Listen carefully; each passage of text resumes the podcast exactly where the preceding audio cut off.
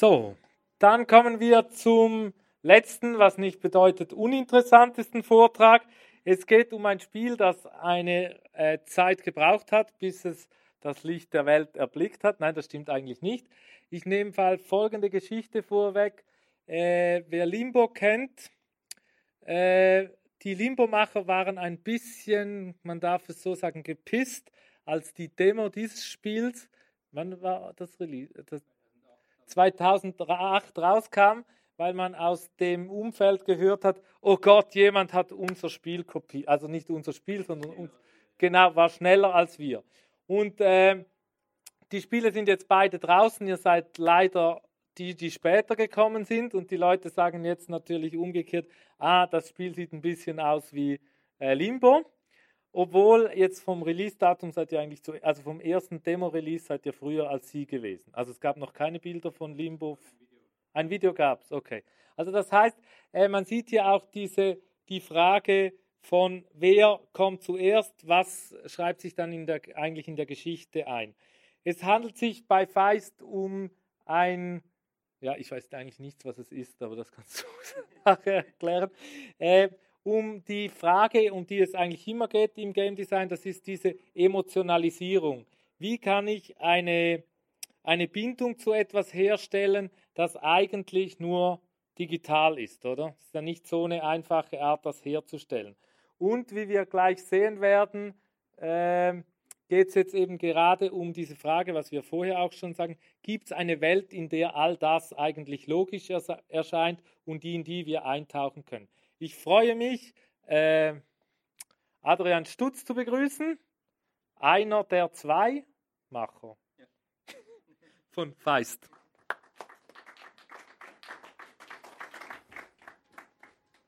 Vielen Dank, René. Äh, eben, wie ihr gehört habt, äh, habe ich zusammen mit Florian Faller das Spiel Feist entwickelt. Und wir haben auch letzt, vorletztes Jahr in Zürich dann das Studio Bits and Bees gegründet. Um jetzt aber anzufangen und euch eine Vorstellung vom Spiel zu geben, möchte ich zuallererst euch den Trailer zeigen vom Spiel.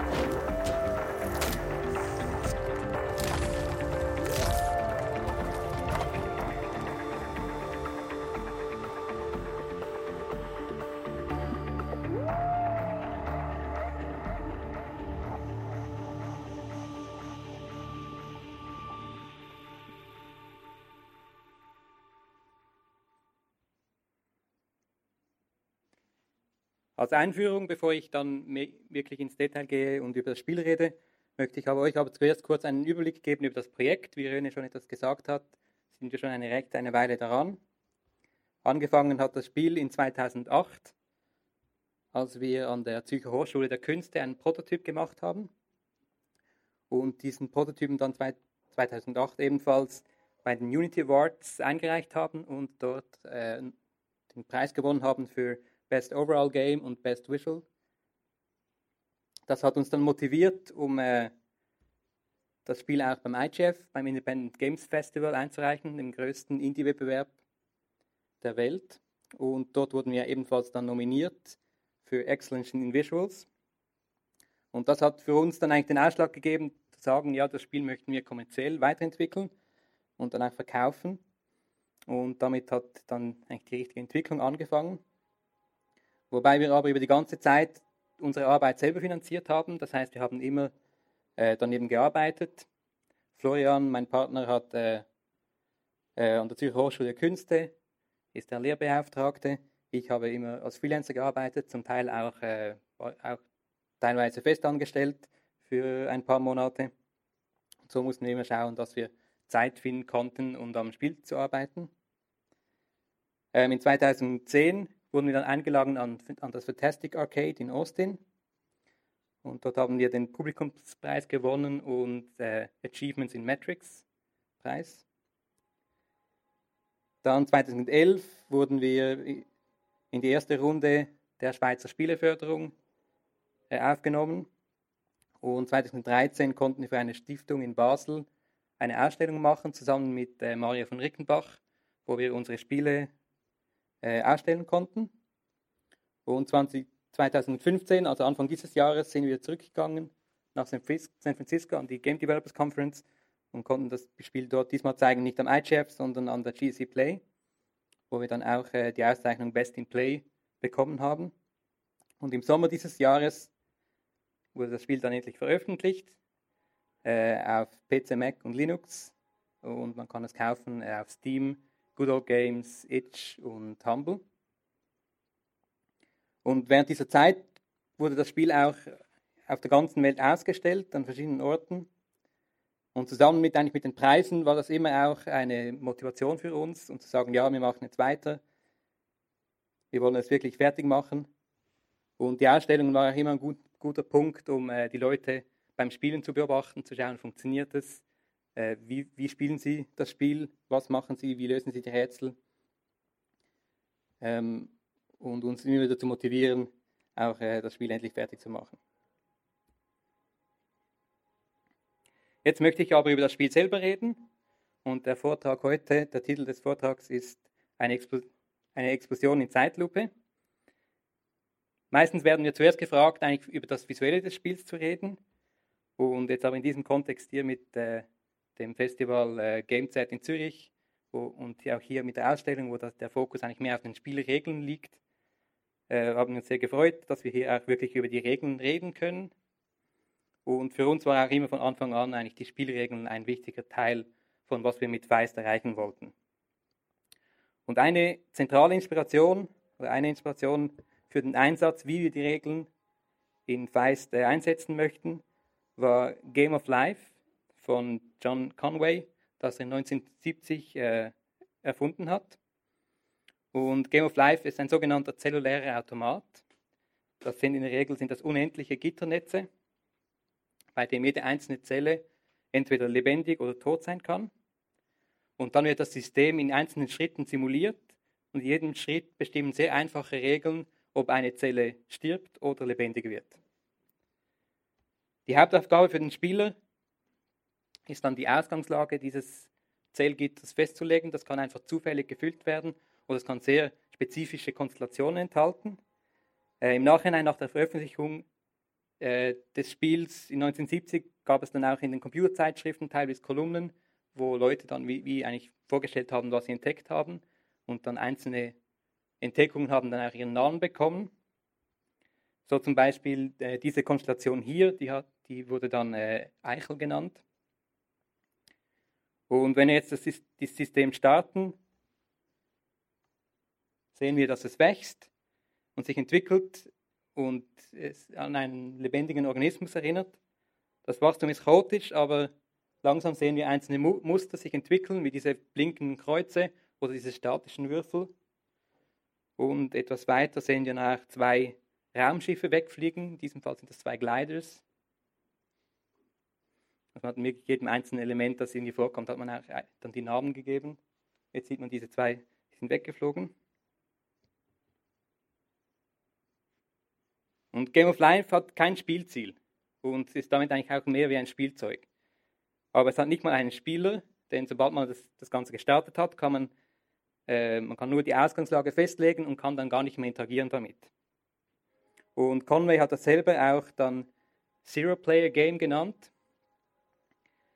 Und, aber wie äh, kann ein Spiel überhaupt kein, gar keinen Spieler haben? Und das geht nur, weil sich das Spiel selber spielt. Und im Grunde basiert alles eigentlich, das auch den, den Video, den wir vorher gesehen haben, basiert auf zwei ganz einfachen Regeln. Das die sind äh, eine Zelle mit weniger als zwei oder mehr als drei Nachbarn stirbt und eine tote Zelle mit genau drei Nachbarn wird lebendig.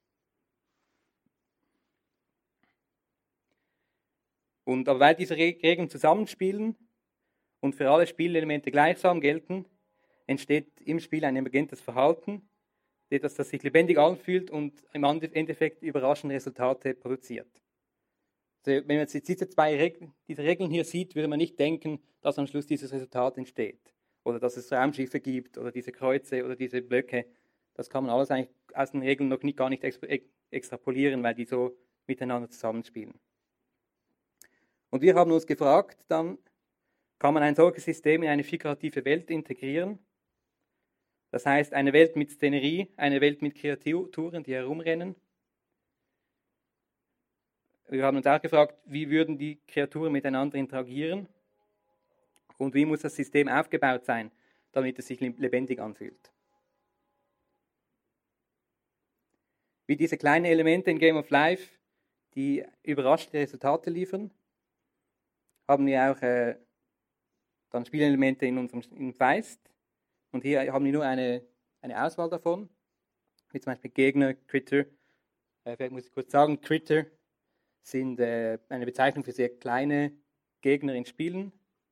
Bei uns ist das eigentlich, sind das vor allem Insekten, im Gegensatz zu den größeren Figuren. Ich glaube, jetzt sieht man da die Linien überhaupt nicht. Okay, jetzt müsst ihr vorstellen, dass jetzt vom Spieler aus Linien, einzelne Verbindungslinien gibt zu allen einzelnen äh, ähm, Spielelementen. Und das geht darum, dass das Spiel eigentlich in den meisten Spielen ein spezielles Element ist und dass alle Spiel, anderen Spielelemente eigentlich primär mit dem Spieler interagieren und untereinander eigentlich gar nicht viel, äh, viel zu tun haben. Und um in Feist dann die einzelnen Spielelemente mehr wie in Game of Life zu machen, ähm, haben, haben wir dann gemacht, dass alle Elemente auch miteinander interagieren. Und jetzt würde man hier äh, Verbindungslinien sehen zwischen allen einzelnen Spielelementen.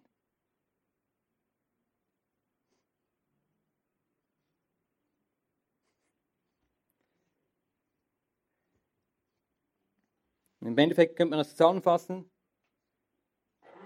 dass alle Elemente nicht im Feist nicht speziell behandelt werden, sondern dass für alle Spielelemente die gleichen Regeln gelten. Und das bedeutet dann im Spiel, dass der Spieler wie ein Pickup aufgelesen werden kann und geworfen werden kann. Dass Critter äh, Fallen auslösen können und von diesen Fallen genauso getroffen werden können wie der Spieler.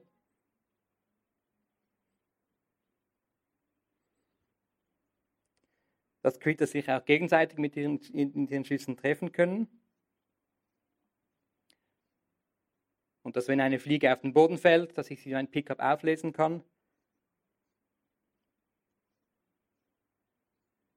Und dann auch den Schuss der Fliege für mich selber als, ein, als, mein, als meinen eigenen Schuss einsetzen kann und äh, damit gegen andere Critters kämpfen kann.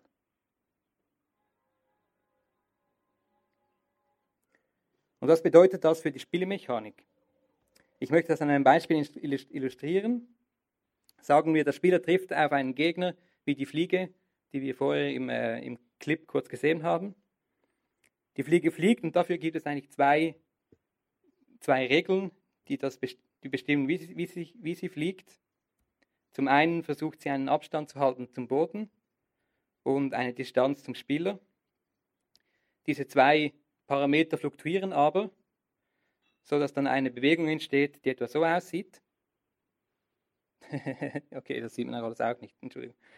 Ähm, es geht darum, dass die, Flugbewegung der, der, äh, der Fliege wie eine, eine, ein unendlich Zeichen aussieht. Und die Fliege versucht mit ihrem Schuss den Spieler zu treffen. Aber dafür zielt sie nicht einfach nur direkt auf den Spieler, sondern berücksichtigt äh, seine Geschwindigkeit.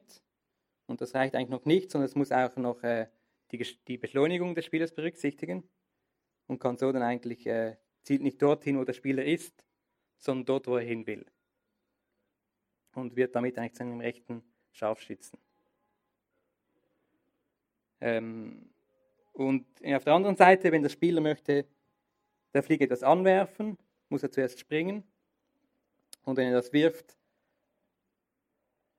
sieht das in etwa so aus. Und es entsteht damit natürlich ein, ein asymmetrischer Kampf zwischen der Fliege und dem Spieler. Und das ist zentral für das Timing und auch den, den Rhythmus des Spiels. Schauen wir uns aber die Fliege genauer an und wie der Spieler mit ihr interagieren kann. Wenn die Fliege auf ihn zielt, kann der Spieler versuchen, Deckung zu finden, zum Beispiel unter einem Pilz. Ah, hier kommt er. Ja. Ähm, und hoffentlich trifft dann der Schuss der Fliege etwas anderes, wie zum Beispiel einen anderen Critter, wie, wie diesen Wurm hier.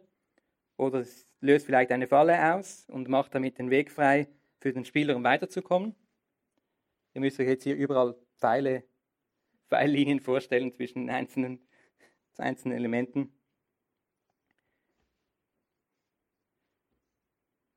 Ähm,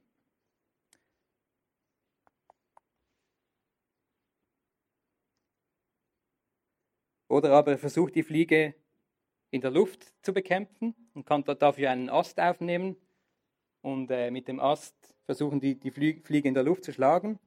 Oder er nimmt äh, einen, einen, leichten Gegenstand, wie einen Tannenzapfen, und versucht hier in der Luft diesen Tannenzapfen anzuwerfen. In beiden Fällen betäubt das die Fliege und sie fällt auf den Boden, wo der Spieler dann zum Beispiel einen schweren Stein nehmen kann oder vielleicht sogar einen Felsbrocken und die Fliege damit zerdrücken kann.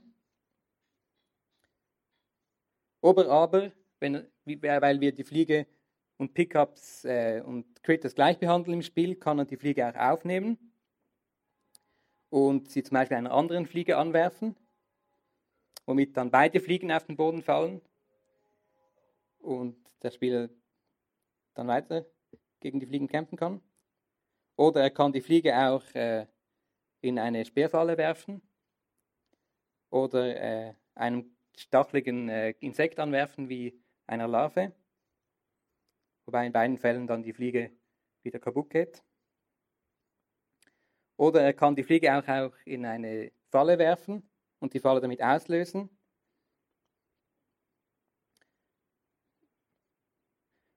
Oder aber, weil wir eben wie vorher gesagt auch äh, Creatures und Waffen gleich behandeln, kann der der Spieler, wenn er die Fliege trägt, auch den Schuss der Fliege verwenden und mit dem Schuss äh, dann gegen andere Fliegen kämpfen und sie besiegen. Oder er kann den Schuss brauchen, um andere Insekten zu, äh, zu besiegen oder auch um Fallen auszulösen oder gegen große Kreaturen zu kämpfen. Was ihm dann wieder die Möglichkeit gibt, diese zu besiegen und im Spiel weiterzukommen. Das ist eigentlich aber immer noch eine Vereinfachung. In der Wirklichkeit ist es im Spiel noch etwas komplizierter.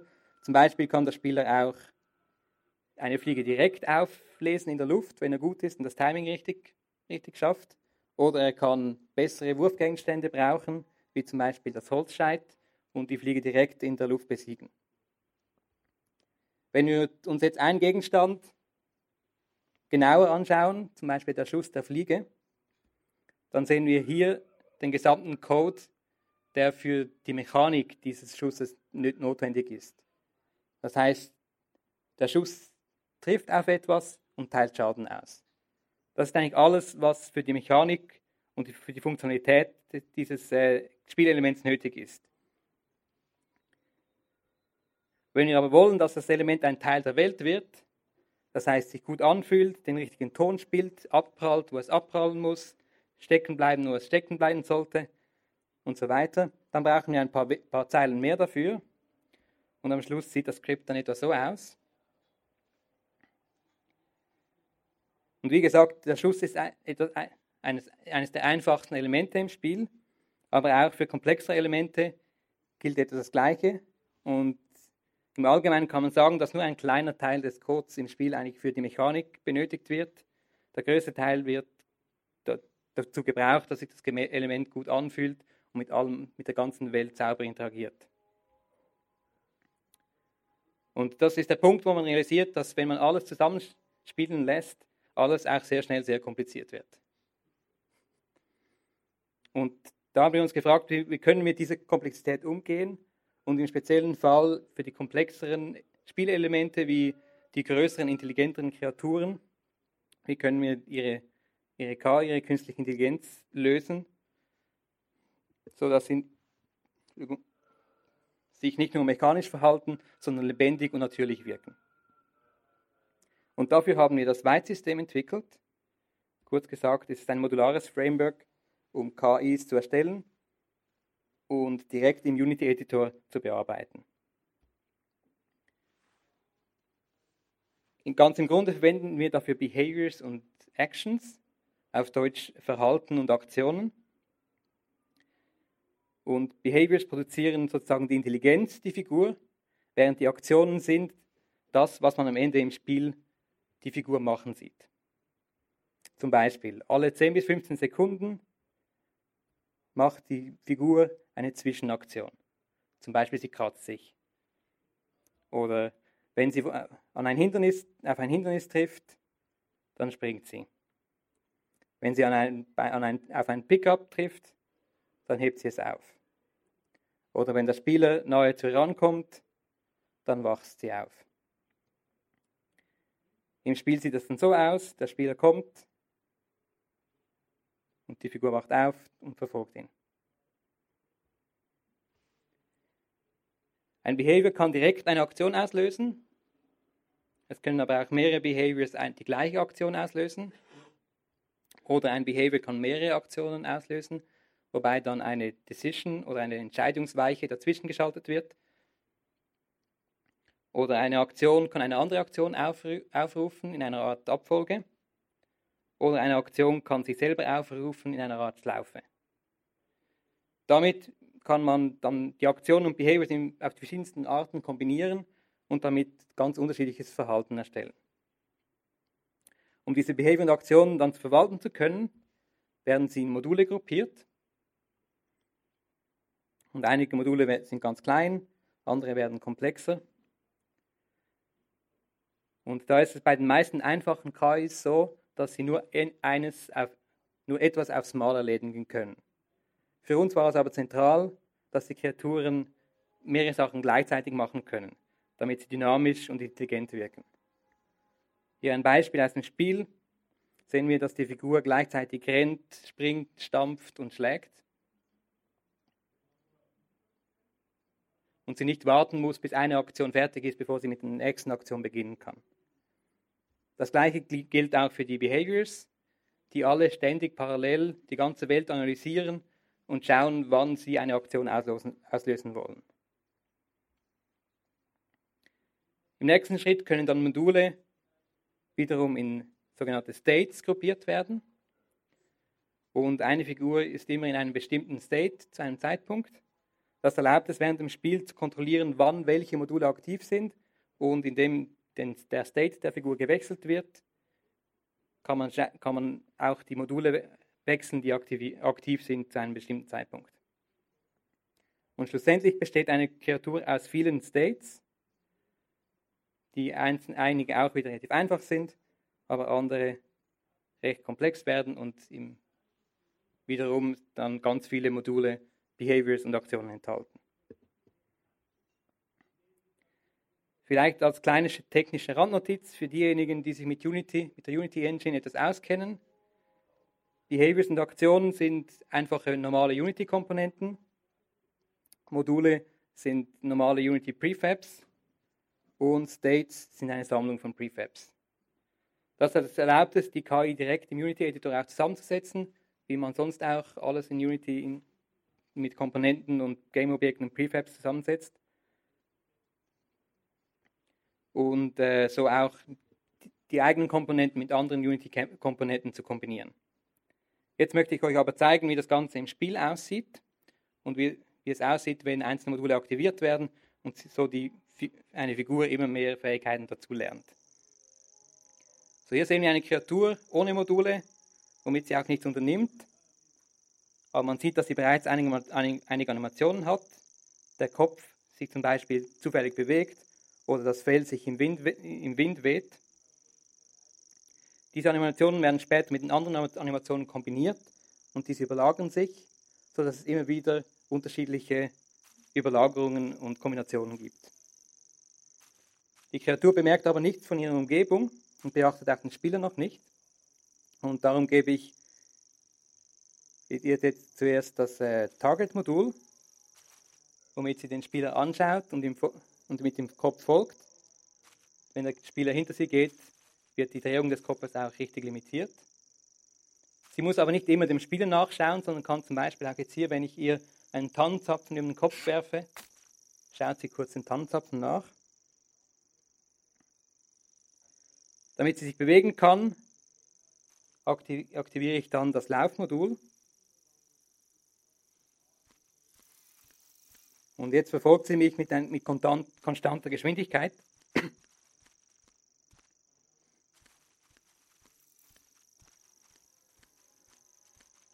Was das Spiel dann aber sehr statisch macht.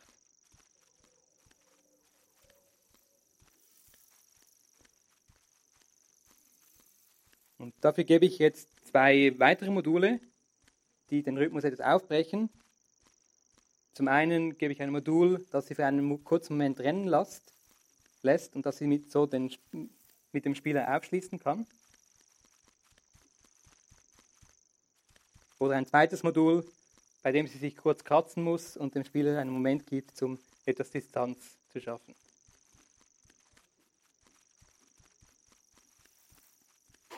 Aber die Kreatur kann noch nicht mit dem Spieler interagieren, also gebe ich ihr ein Modul, mit dem sie den Spieler aufheben kann.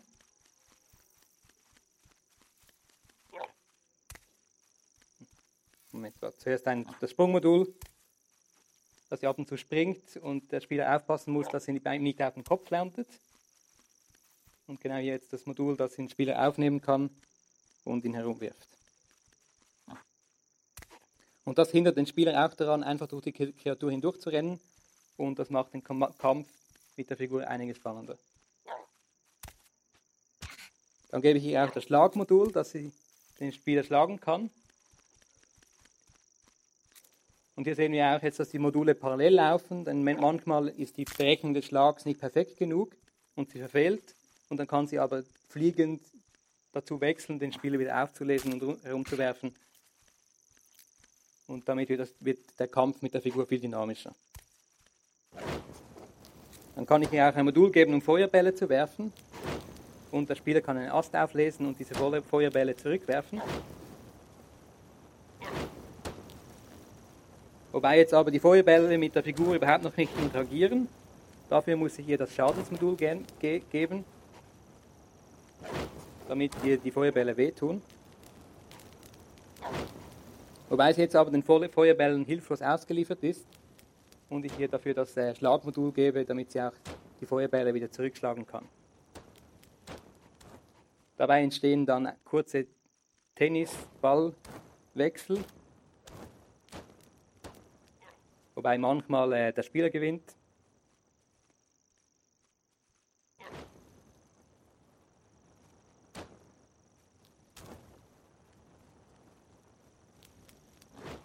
Manchmal gewinnt auch dann die Figur. Und wir stellen uns immer Stan und Roger vor, die hier am Tennisspielen sind. Ich kann der Figur aber auch die Möglichkeit geben, sich zu teleportieren. Da muss der Spieler aufpassen, weil sie an unerwarteten Stellen plötzlich auftauchen kann.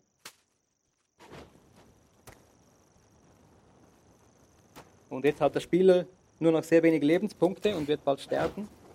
Und in diesem Moment wird der, der State der Figur gewechselt, was dann zu, zur Auswirkung hat, dass alle normalen Module deaktiviert werden und ein neues Modul geladen wird, das gemacht hat hier jetzt, dass sie sich umdreht und aus dem Bild hinausläuft.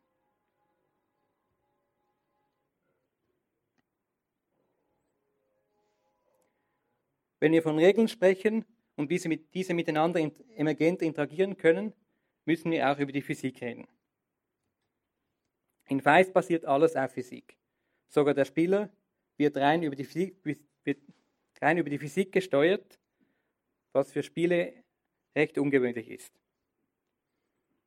Aber für Feist war uns das sehr wichtig, damit der Spieler auch mit der Umgebung natürlich interagieren kann.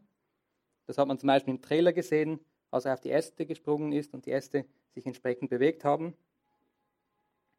Wir sind aber in Feist noch einen Schritt weiter gegangen und haben auch die Physik dazu verwendet, bestimmte Figuren zu animieren. Wie zum Beispiel diese Würmer hier, die rein prozedural über, mit Physik äh, animiert werden. Das gleiche gilt auch für diese Larven. Und weil sie physikalisch animiert sind, produziert die Animation gleichzeitig auch die Fortbewegung der Figur.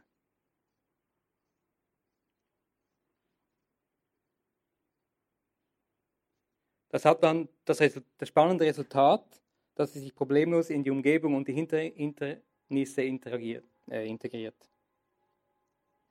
Und sie sich auch lebendig anfühlen.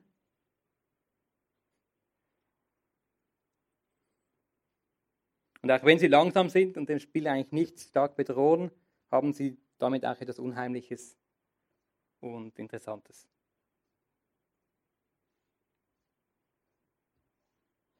Dank der physikalischen Animation können wir sie dann auch beliebig herumwerfen. Und sie verhalten sich immer noch realistisch und glaubhaft.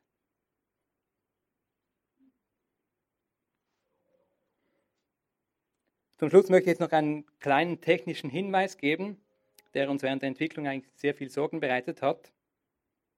Und der bezieht sich auf die Physik und die Skalierung.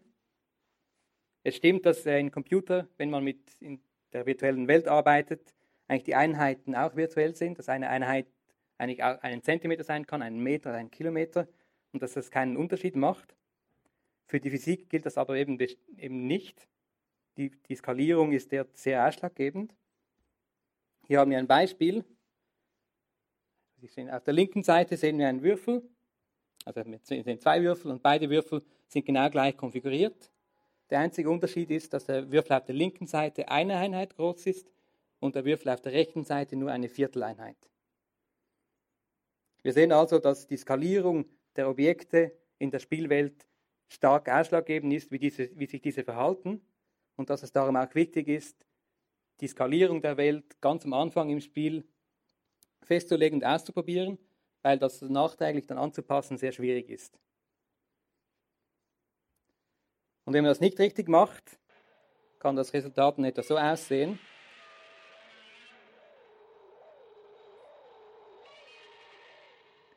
Und darum ist es wichtig, ganz am Anfang eben gesagt, sich auf die, auf die Skalierung zu achten oder zumindest dann äh, Zeit einzuplanen oder die nötigen Schritte einzuplanen, um die Skalierung auch nachträglich anpassen zu können. Und damit bedanke ich euch für eure Aufmerksamkeit.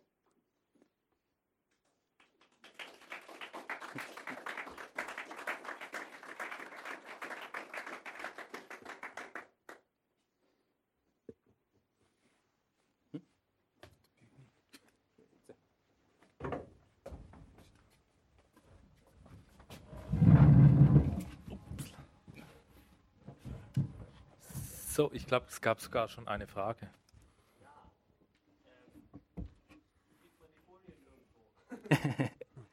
äh, nein, ist nicht geplant, weil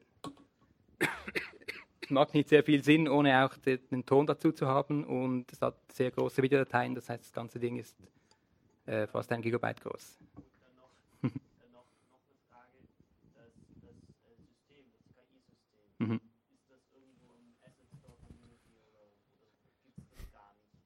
Das gibt es im Moment nicht, das ist nur für uns, genau. Aber es ist eigentlich schon mein Plan, gewisse, sicher gewisse Teile des Spiels äh, auch zu veröffentlichen. Ob es dann irgendwie auf GitHub steht oder im Asset Store ist noch nicht, nicht, ist noch nicht klar. Wenn, ah, ich zuerst nicht. Ähm, wie lange habt ihr effektiv dafür gebraucht, jetzt davon abgesehen, dass ihr nebenher gefreelanced habt und andere Dinge? Ja, wir haben uns die Zeit nicht irgendwie aufgeschrieben. Dann ist es schwierig im Nachhinein klar zu sagen zu können. Ich schätze aber wahrscheinlich, wahrscheinlich schon sicher mehr als ein Jahr, beide zusammen Vollzeit. Also bei euch wäre der Faktor so Äh, fünf bis sechs Mal so lange, wie ihr für die BA-Arbeit gehabt habt. Ja, sicher, ja. Ja, eben, ja. Und Also sicher zwei, ein- wahrscheinlich im Endeffekt zwei, drei Spiele gemacht. Und die sind immer größer geworden. Ein, einfach nochmals, um sich klar darüber zu werden, wie der Aufwand ist. Ich finde das immer so problematisch, wenn man Spiele be äh, bewertet, weil sie ja interaktiv sind und man gar nicht sieht, was passiert. Oder viele dieser Sachen sind ja versteckt. Hingegen würde man ein Haus bauen, würde man am Ende sehen, wie groß das Ding ist, oder? Das ist schon. Ja, und man sieht auch gar nicht, was nicht im Spiel ist im Endeffekt. Also Ja. wir haben sehr viele Spielelemente, die es dann nicht ins Spiel geschafft haben am Schluss, weil wir nicht mehr die Zeit haben, hatten, die alle fertig zu machen und sauber zu polieren. Eben, wir hatten, wie gesagt, diesen, wir hatten die Mechanik, wir hatten einen Teil des Restes, aber dann immer noch nicht die ganzen restlichen 80 Prozent, die benötigt werden, vielleicht nur die Hälfte. Und dann braucht man einfach extrem viel Zeit für das einzelne Element, um wirklich alles sauber fertig zu machen. Wenn man nochmal schnell zurückgeht zur Frage vorher, äh, wie viel Spielzeit wurde bei euch verlangt? Oder habt ihr euch das selber gesetzt und gesagt, wir gehen einfach in eine andere Kategorie? Ja, weil wir nur digital rausgekommen sind und dort es dort keine Preiskategorien gibt, aber viel mehr Preiskategorien gibt, kann man das irgendwie besser steuern. Ähm, es war aber sicher bei, als wir dann diesen Jahr, Anfang Jahr mit sehr vielen Publisher geredet haben, war das immer ein Thema und auch oft ein Feedback, das ja ist zu kurz, müssen wir länger machen, brauchen mehr Levels. Ähm, und dort haben wir natürlich dann auch jemanden gesucht, der, der eine etwas andere Vorstellung gehabt hat und dem es wichtiger war, dass das Spiel spannend ist, kompakt ist, sauber ist, anstatt dass es einfach eine gewisse Länge hat. Und jetzt seid ihr bei, ähm, ihr habt mit dem Mann, der vorher auch ein ziemlich bekanntes Spiel rausgebracht hat, nämlich Cannibal, Genau, ja. Gearbeitet. Der Adam Seltzman mit seiner Frau zusammen hat er äh, ein, ein, ist einem Publisher geworden und äh, also zuerst äh, sind, ist sogar eigentlich, ich glaube, wir waren das erste Spiel, jetzt das größere, das unter diesem Finchi-Label rausgekommen ist. Im Sommer später war dann äh, Panoramical ist rausgekommen. Ähm, Adam selber arbeitet an äh, Overland, das Anfang nächstes Jahres rauskommt. Und ein anderer Titel von Finch ist auch noch äh, Night in the Woods, das nächstes Jahr erscheint auch. Mich würde die Frage nach dem Genre noch interessieren. Äh, René hat die auch umgangen ganz am Anfang. ähm, ich würde mal sagen, es ist, äh, und ich glaube, ich sage das teilweise selbst, es ist ein Action-Plattformer. Äh, aber eigentlich doch nicht, weil äh, du hast jetzt eigentlich wirklich schön auch gezeigt, dass es äh, tatsächlich noch äh, eine Art ähm, Sandkasten ist, oder? Wo du ähm, äh, sehr, sehr viele äh, Spielmöglichkeiten eigentlich drin hast. Ja, also wir, ich meine, man kann das jetzt aus unserer Sicht auch nur im Nachhinein im Prinzip herauszufinden, versuchen, was das jetzt sein soll. Von uns war es nie irgendwie klar, dass wir ein bestimmtes Spiel machen wollen, sondern wir haben gemacht, was uns interessiert hat und dann ist das Resultat so herausgekommen. Ähm, aber ja, es war schon immer wichtig, dass man ausprobieren kann, dass es viele Möglichkeiten gibt, auch dass es ähm, dass man eigentlich die einzelnen Kämpfe im Spiel mehrmals spielen kann und es eigentlich nie gleich abläuft. Und wir sehen auch in den Feedbacks, es gibt Leute, ähm, die das bemerken und die sind dann auch vom Spiel begeistert und zum Teil spielen sie stundenlang. Und wir haben andere Spieler, die einfach das Ziel haben, das Spiel einfach fertig zu spielen, rennen durch und finden dann, das Spiel ist viel zu kurz, weil sie einen Großteil halt einfach verpasst haben. Also um, ja. um mit dieser alten, also es gibt so eine Nomenklatur oder eine Idee, die jemand erarbeitet hat mit so verschiedenen Spielertypen, oder? Also anhand von Rollenspielen, aber das kann man ja auch bei, also ihr habt Spieler, die mehr die Achievers sind, das Mhm. Ende sehen wollen und ihr habt aber auch die Explorer, die da, also ex, im Sinne von Behavior Explorer, oder kann man so sagen? Oder ist das Ja, genau, das sind die Spieler, die nicht ein Ziel verfolgen im Spiel, sondern mehr die Erfahrung suchen. Und dann auch, also oder vielleicht parallel oder ähnlich dazu gibt es auch wie die Spieler, die auch wirklich versuchen äh, oder das Spiel äh, durchforsten und versuchen, was gibt es für Möglichkeiten, wie sehen diese aus, was kann ich machen. Und andere Spieler, die gehen wirklich ziemlich nur gerade auf das, auf das Ende zu und gehen, bis es irgendwo, bis sie unter anstehen, versuchen eine neue Strategie zu finden und machen diese Strategie weiter, bis sie wieder anstehen und wiederholen einfach diesen Prozess. Man scheitert ja sehr oft, oder? Also man versucht ja, äh, äh, gerade dann, wenn man äh, versucht, diese Viecher, diese Kritter zu, äh, zu besiegen, äh, dann, dann scheitert man äh, unglaublich oft bei genau, euch. Ja.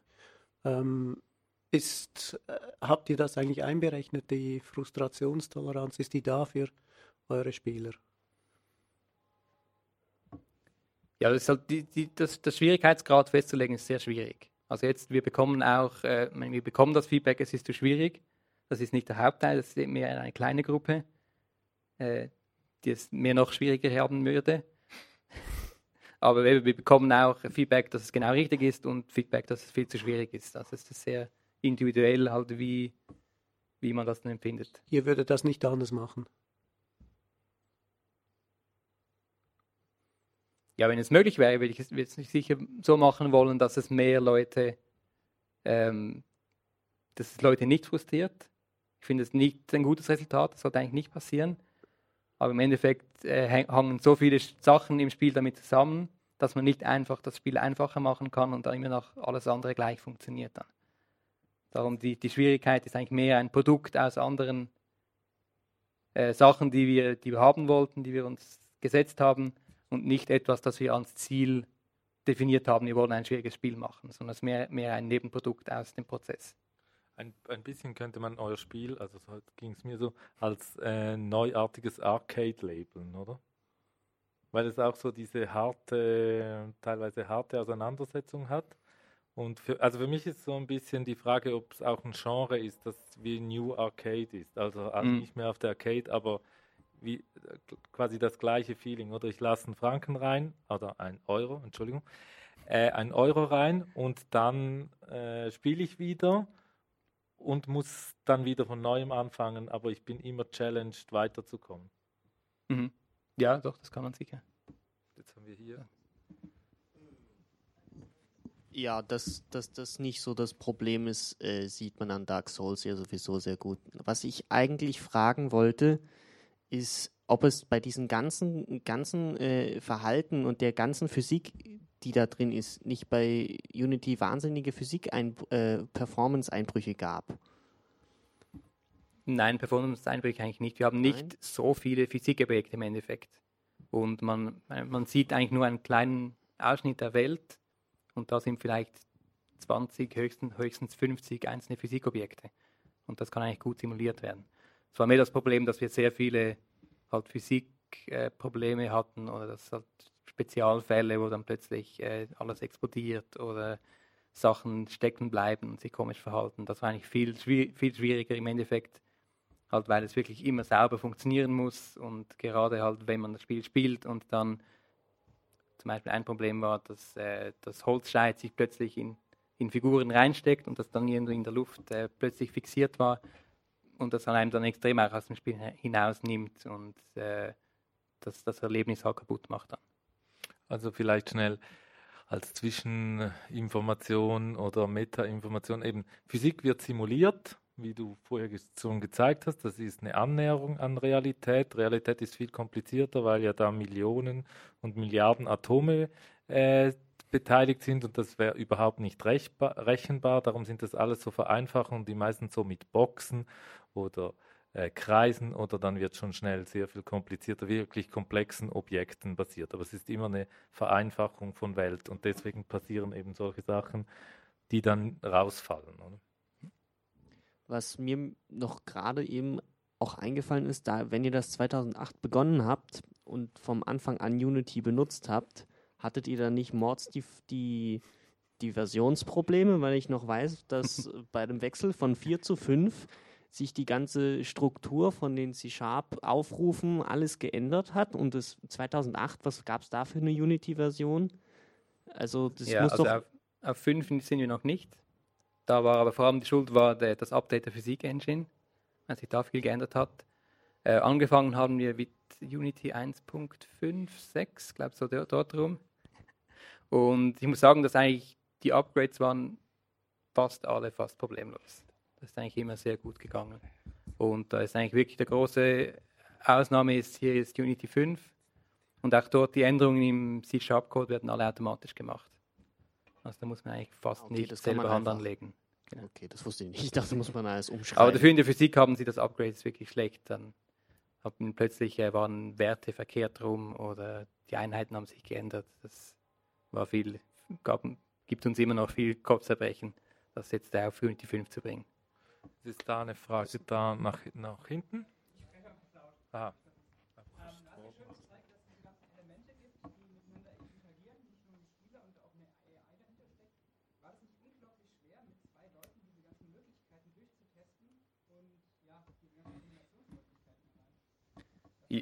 Mhm. Also die Frage war, wie wir damit umgegangen sind, all diese Möglichkeiten äh, zu testen, wie halt die einzelnen Elemente miteinander interagieren können, auch mit den Figuren. Ähm, und ja, es ist natürlich, natürlich sehr aufwendig. Ähm, ich meine, im Endeffekt im Spiel am Schluss sind nicht alle Möglichkeiten drin, sondern nur eine bestimmte die Möglichkeiten, die wir dann am Schluss ausgewählt haben. Und da war eben auch immer wieder das, das, das Schwierige, dass wenn wir eine Möglichkeit ins Spiel einbauen wollten, dass wir die Möglichkeiten halt wirklich polieren mussten. Wir mussten eigentlich alle einzelnen Verbindungen zwischen den Elementen einzeln dann anschauen und schauen, dass es sauber funktioniert und gestalten. Halt, es braucht einen Ton, es, es braucht die richtige Animation. Ähm, es gibt immer komische Extrafälle und Sonderfälle, die man auch irgendwie abdecken muss. Und das war eigentlich ja ein, Groß, ein Großteil der Arbeit im Spiel. Halt herauszufinden, was sind die spannenden Interakt Interaktionen, welche möchten wir haben, halt diese auszuwählen und diese dann äh, fertig zu machen. Natürlich eben, wie gesagt, haben wir sehr viel gemacht oder ausprobiert, das am Schluss nicht im Spiel dann vorgekommen ist, weil halt uns die Zeit gefehlt hat, das auch noch fertig zu machen. Also vielleicht noch auch noch als äh, noch ein Nachtrag ist eben die normalerweise würde euch ja jeder raten, das anders zu machen. Da würde man oder die meisten Spiele sind zumindest anders gemacht. Da geht man nach rechts, tritt auf einen Trigger, den man nicht sieht, also etwas, was auslöst, und dann kommt das Monster, oder? Bei euch ist das ja Haben anders. wir schon auch. Habt ihr auch, aber die nicht alles, oder? Das ist nur die Einführung sozusagen, aber dann im Kampf selber ist es eigentlich wirklich dann frei und oder das ist beliebig. Das B äh, ist ja der Grund, wenn man es äh, spielt, dass man oft andere Situationen antrifft, oder? Genau. ja.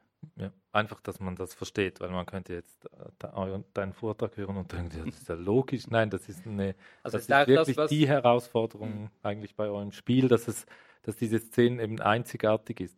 das ist auch schwierig im Nachhinein dann zum Kommunizieren, weil äh, wenn die Spiele, wenn die Leute den Trailer anschauen, dann sehen sie nicht, sehen sie eine Version im Prinzip und sehen nicht, dass es eigentlich die, eine spezielle Version eines Kampfes ist. Und weil halt alle Spiele sonst die, die Kämpfe eben halt ein, einzeln designen, halt eine Möglichkeit halt schön sauber durchdesignen, die dann im Spiel vorkommt, hat man nicht, das merkt man eigentlich nicht, dass, äh, dass die Kämpfe im Spiel so besonders sind. Habt ihr darüber nachgedacht, etwas einzubauen, weil ihr ja eine, äh, wie soll man sagen, eine immer sich adaptierende oder äh, etwas, was sich anpasst, irgendwie äh, Slow Motion einzuführen, also eine Inszenierung der Sachen oder eine Bewertung, wo man sagt, das könnte jetzt ein besonders schöner Kampf gewesen sein? Oder ist das, warten wir da auf eine Also irgendwann ich weiß nicht, ob wir Slow Motion vielleicht irgendwann mal drin hatten. Aber halt ein, auch ein Ziel unseres, unseres Spiels war eigentlich, dass wir die Abstraktionen möglichst äh, tief halten wollten. Das heißt, eben, wir haben kein, kein User Interface, wir haben keine Anzeige. Auch zum Beispiel haben wir als, als Plattformen haben wir keine fliegenden Plattformen im Spiel. Was auch immer sehr schwierig war, weil man sonst halt bei einem Level machen halt auf eine Plattform hinsetzen kann, die halt fliegt. Aber bei uns war das dann immer, okay, jetzt wollen wir eine Plattform hier, okay, da muss ein Baum sein, okay, der Baum steht jetzt irgendetwas im Weg, das man nicht mehr sieht. Mhm. Und das hat dann auch das Leveldesign extrem kompliziert gemacht, weil halt wir uns äh, gesagt haben, wir möchten wirklich eine Welt machen, die auch äh, in sich stimmt und keine abstrakten Elemente enthält.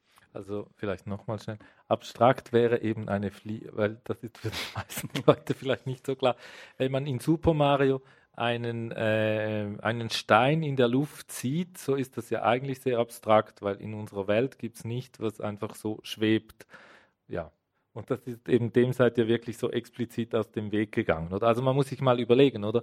Ein, äh, eine Plattform da hinten bei Super Mario akzeptiert man einfach, dass sie in der Luft schwebt. Man muss schon recht viele Drogen gegessen haben, bis man das so akzeptiert. Normalerweise in der Realität. Ich möchte dich noch auf die emotionale Bindung äh, äh, ansprechen, die ihr da auch dem Spieler gebt.